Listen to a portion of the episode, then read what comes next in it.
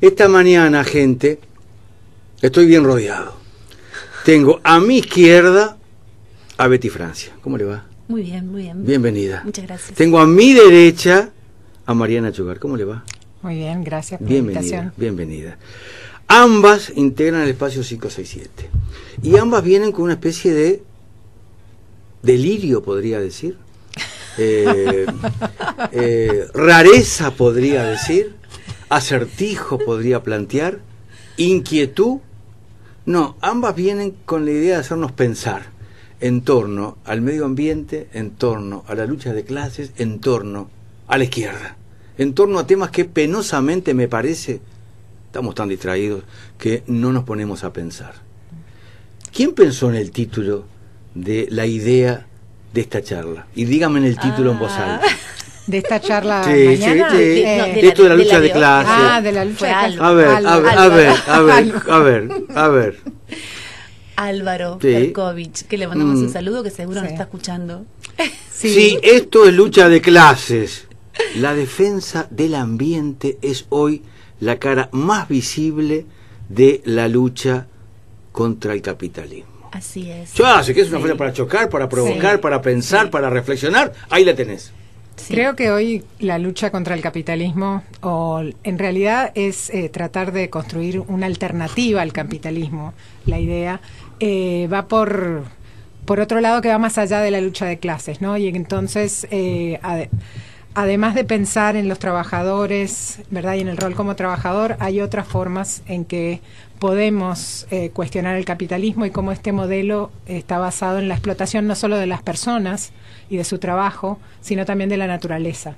Y entonces ver esa interrelación entre la explotación de las personas y la explotación de la naturaleza y cómo eso nos afecta a todos y realmente destruye la vida literalmente, ¿no? Estamos en un momento de crisis socioambiental, ¿no? Justo en estas semanas ha habido en todo el mundo protestas y movilizaciones para tratar de generar conciencia porque bueno, el clima no es solo el clima lo que cambia, ¿no? Cambia toda nuestra vida, el acceso al agua potable, la- el calentamiento de las temperaturas genera movilizaciones de gente que se tiene que ir a vivir a otro lugar porque está desertificada su, su tierra, ¿no? Los que se mueven de Honduras, por ejemplo, en migraciones hacia el norte, no es solo por cuestiones políticas, es también por cuestiones de no poder sobrevivir en donde están. Entonces, en nuestro contexto también eso ocurre a los la gente que está en, en situaciones económicas más des- eh, más precarias, digamos, más vulnerables, eh, también le afecta la situación del ambiente mucho más, ¿no? Cuando hay una inundación, cuando no tenés acceso a saneamiento, ese tipo de cosas eh, te afectan la calidad de vida. Sí, esto que dicen que Ma- Mariana y el título ¿no? de la charla que era un poco, bueno, también buscar provocar, Claro, pensar, claro. invitar a otros a pensar, Sí, ¿no? sí. Eh, el capitalismo como sistema económico, lo que hace también es todas las externalidades que genera, siempre impactan en las personas más pobres de las este, sociedades. Uno puede encontrar eh, en la periferia de todas las ciudades, podríamos decir del mundo, donde viven las personas más pobres, el ambiente más degradado. Eso impacta directamente en la salud de la población que vive ahí. Y es como un círculo, ¿no? Si pensamos como un círculo.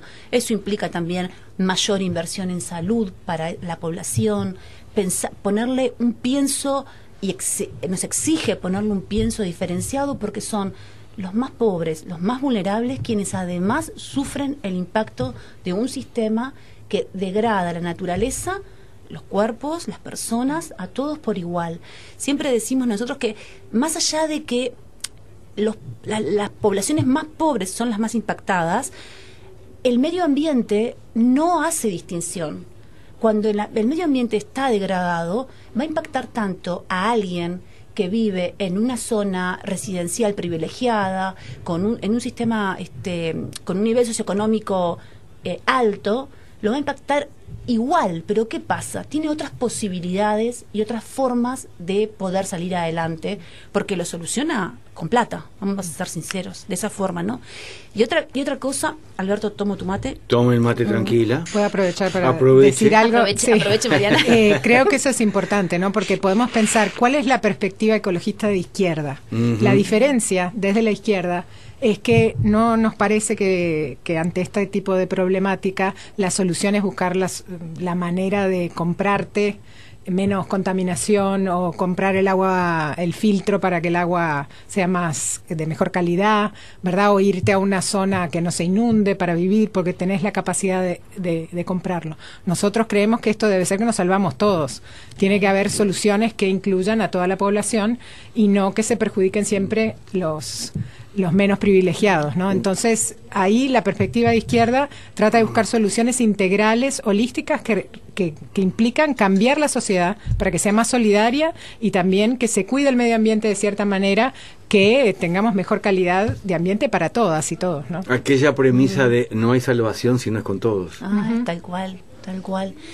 Y y pasa además de que nosotros, ¿por qué insistimos mucho con el tema ambiental? Porque la gente no se levanta las, todas las mañanas en su casa diciendo, eh, a ver, vamos a poner un ejemplo, ¿qué pasa con la trazabilidad de ganado? ¿Qué pasa con el eh, tratado que hizo el Mercosur en Europa? Hay temas que la gente no los tiene en su cotidiano.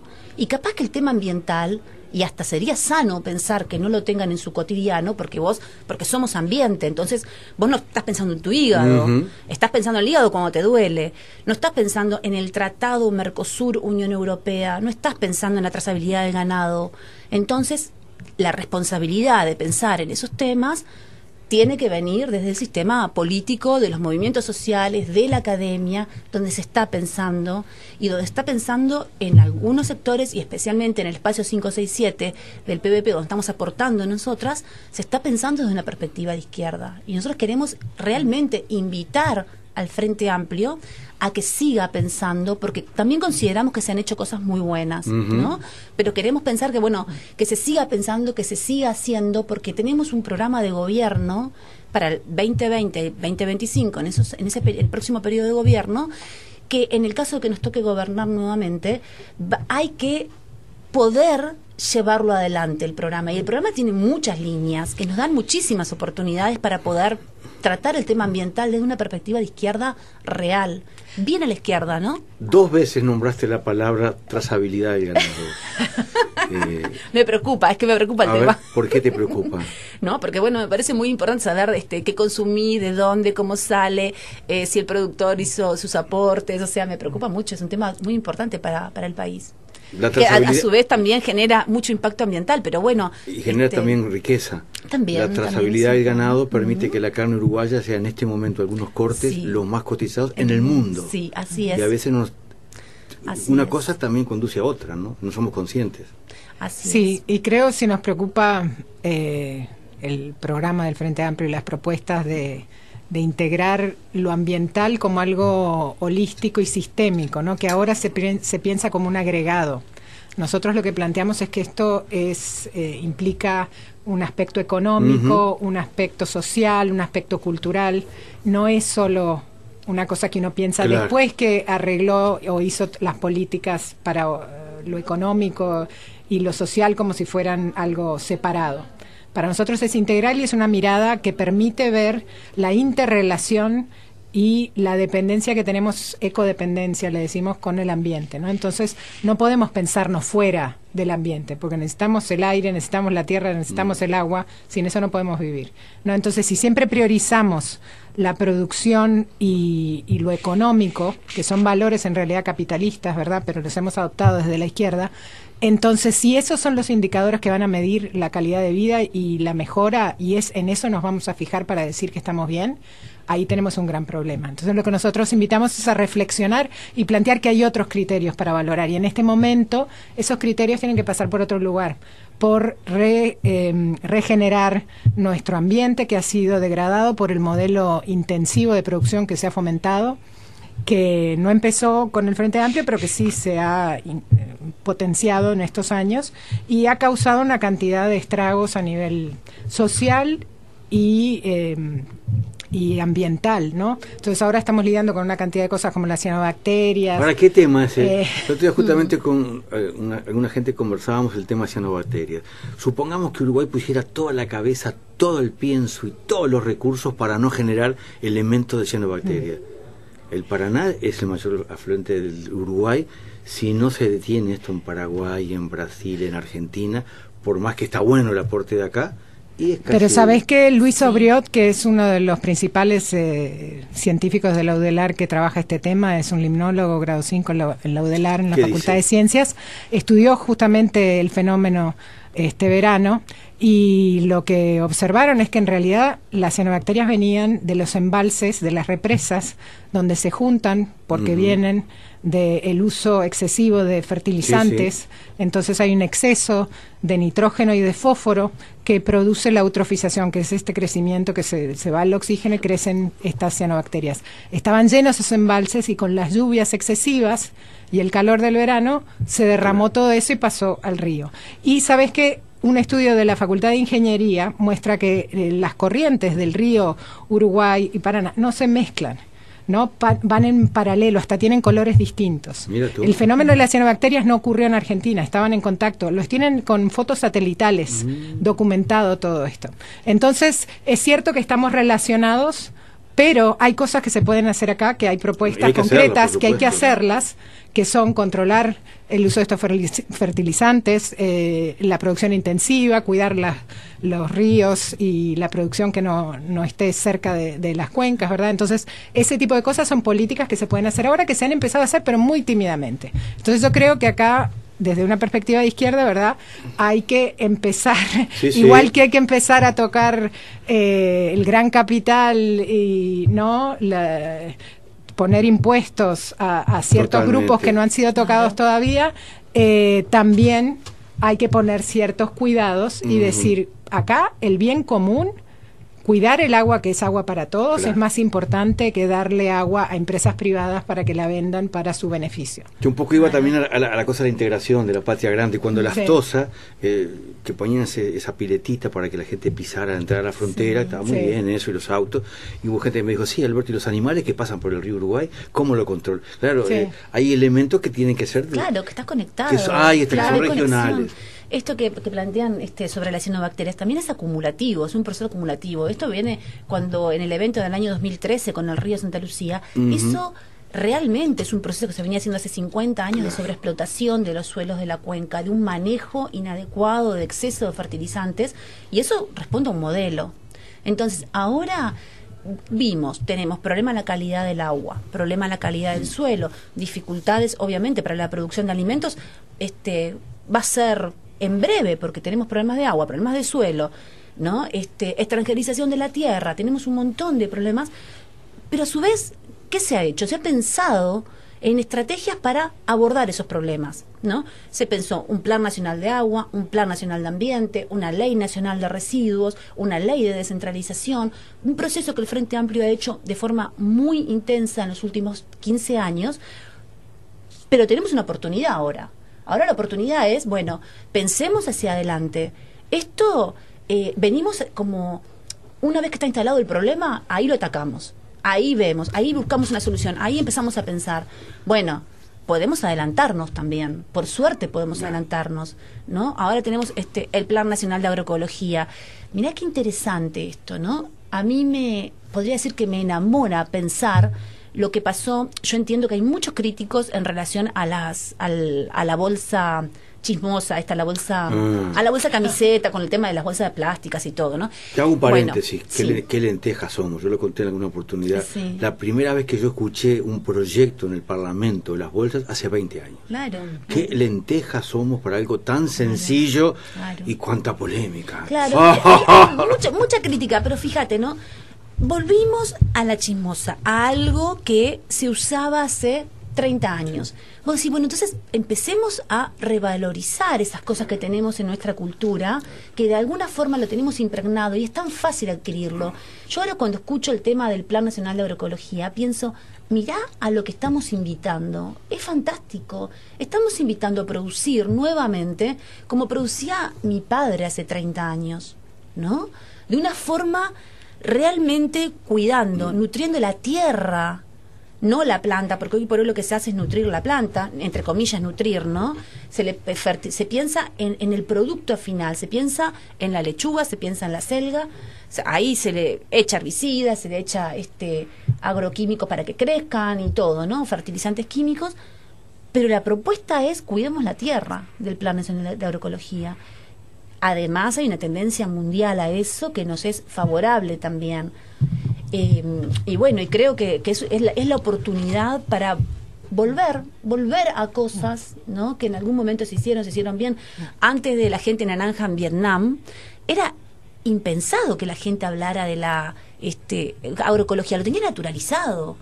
Nuestros padres plantaban eh, fertilizando con el abono de los animales de la chacra o se trabajaba de una forma mucho más respetuosa, pensando en que, bueno, esto y después apareció el agente naranja, apareció este el agroquímico como un arma de guerra, porque es lo que fue y en realidad se utiliza para la agricultura. Entonces, bueno, repensemos eso, ¿no?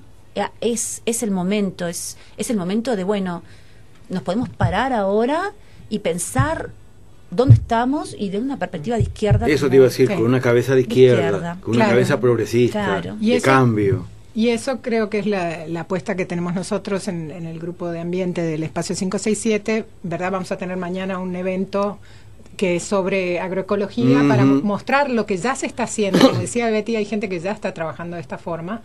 Y eh, también no es solo hacer lo que ya hacíamos, sino valorizar esa, esa experiencia, ese conocimiento local y también integrar a nivel del desarrollo científico, la tecnología, experiencias nuevas que se están desarrollando también acá en la universidad. Hay grupos que trabajan en buscar nuevas formas de recuperar los suelos, de trabajar de, en, en, regenerar lo que se ha degradado en estos años. ¿no?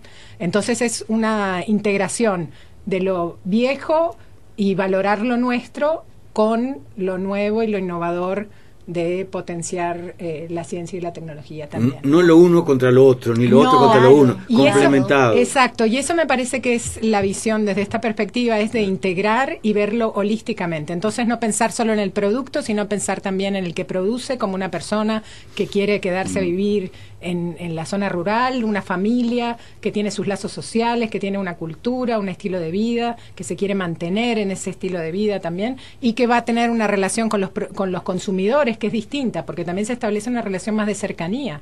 Tú consumís lo local, conoces quién lo produce, tiene una historia, sabes de dónde viene.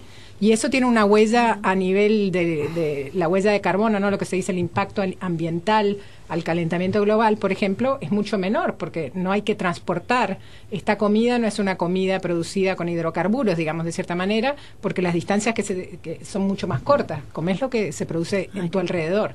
Entonces, también genera relaciones sociales de otro tipo, un acceso a una calidad de alimentos mucho más nutritivos, y que además benefician directamente a los productores, no hay intermediarios, entonces una especie de economía social y solidaria que se genera que todo eso es una manera de transformar nuestra sociedad claro.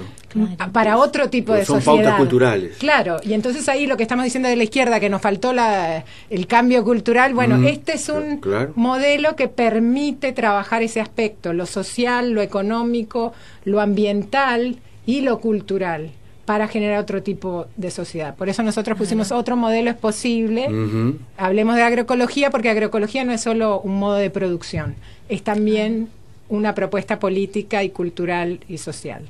Revolucionaria. Sí. Y surge Fíjate, en Latinoamérica también. Claro.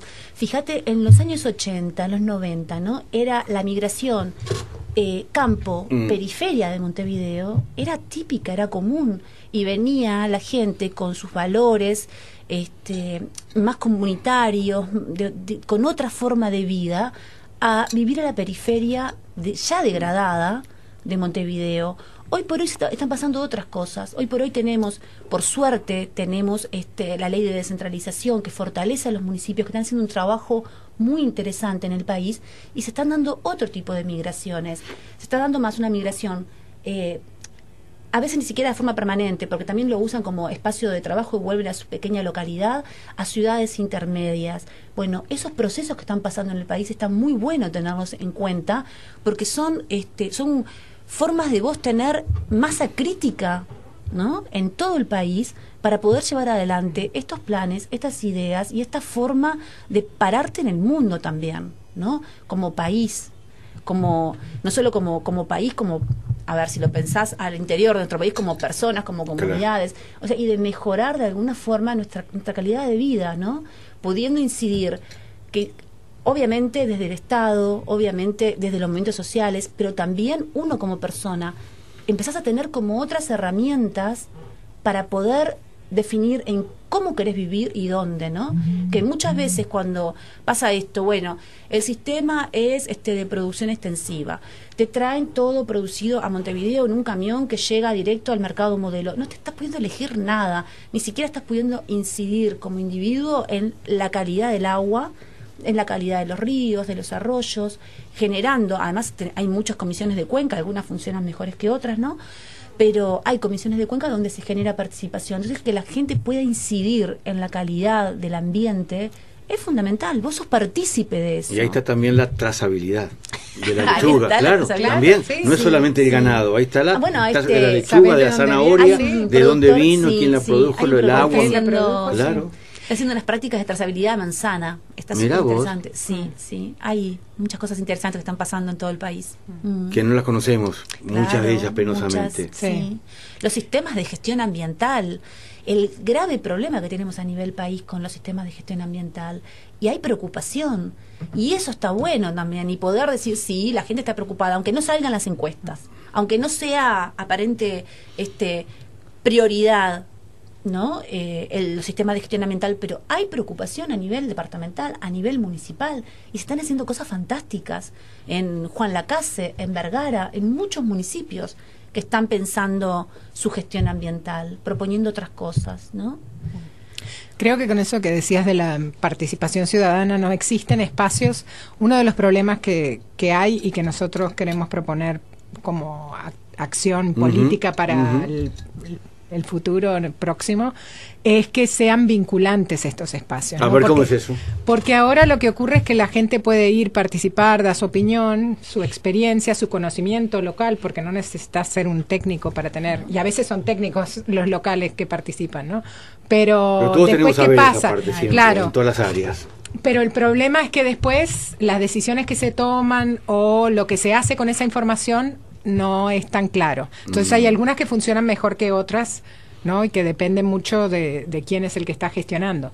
Pero lo que planteamos nosotros es que tiene que haber más posibilidad de, mejorar eh, los espacios de participación para que sean realmente espacios de democracia participativa y democracia directa, ¿no? Entonces, con esta visión que introdujo el Frente Amplio de el gobierno eh, de cercanía, ¿verdad? De, de, estar, darle espacios a la gente para que la participación política y la democracia sea una democracia viva realmente, ¿no? No sea solo eh, ir a votar una cada cinco años, no, cada cuatro, no sé cuánto.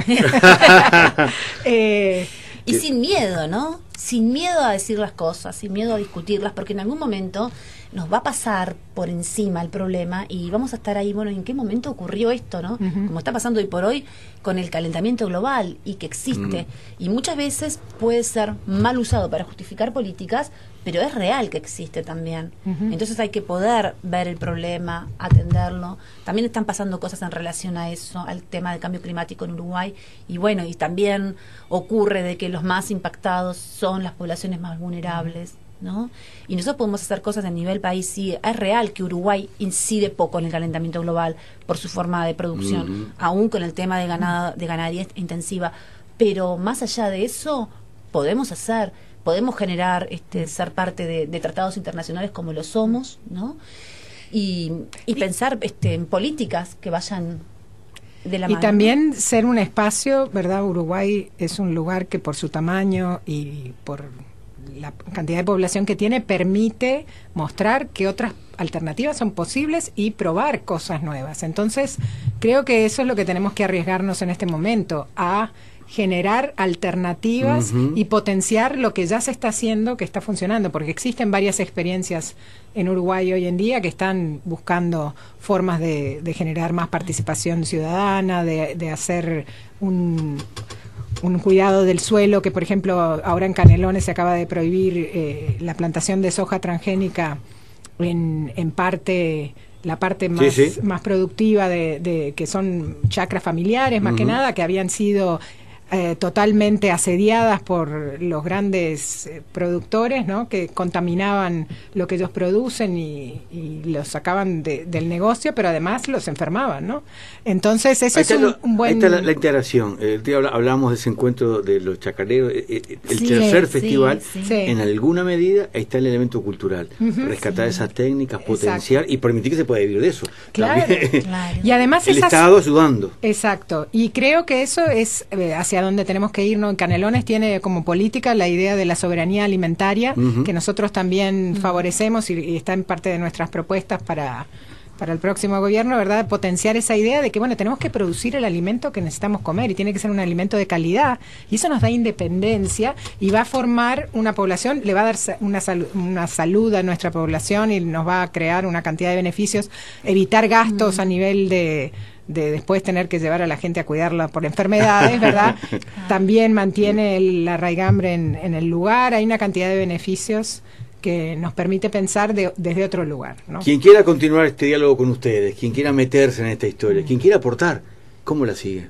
Ah, bueno, mañana, puede venir al evento que es en el Club Progreso a las 4 de la tarde eh, se llama Otro modelo es posible. Otro modelo es posible, gente, atención. hablemos de agroecología y vamos a tener música, vamos a tener eh, una merienda agroecológica y compañeros que van a venir invitados a dar la experiencia desde la agronomía, gente que está trabajando con productores agroecológicos, también la perspectiva política. Estamos todos incluidos porque fíjate, comer todos comemos, eso es seguro. Capaz que producir no, pero comer seguro y poder incidir donde se produce, también podemos hacerlo. Así que es mañana, los esperamos. Estaría buenísimo que se acerquen quienes quieran, quienes puedan y a discutir, a aportar, a, a, todo, a todo. Es un espacio efervescente. Y después los invitamos, obviamente, en el espacio 567 del Frente Amplio del PVP. Están invitados a, a participar, a acercarse, a aportar a al grupo de ambiente. Al grupo de, ambiente. Quedan los puentes tendidos. golpen ahí en el grupo de ambiente. y golpen con, con, firmeza y con alegría. Betty Francia, gracias por la visita. Muchas gracias a vos por invitarnos. Mariana Chugar, lo mismo para ti. Gracias. Que tengan buena jornada. Reiteremos, mañana hora y lugar. 16 en el Club Progreso. La Teja. Betty, Mariana, espacio 567. Esta mañana con nosotros. ¿Dónde va a ser? Aquí en la 1410. Aquí en la rueda de Amariando.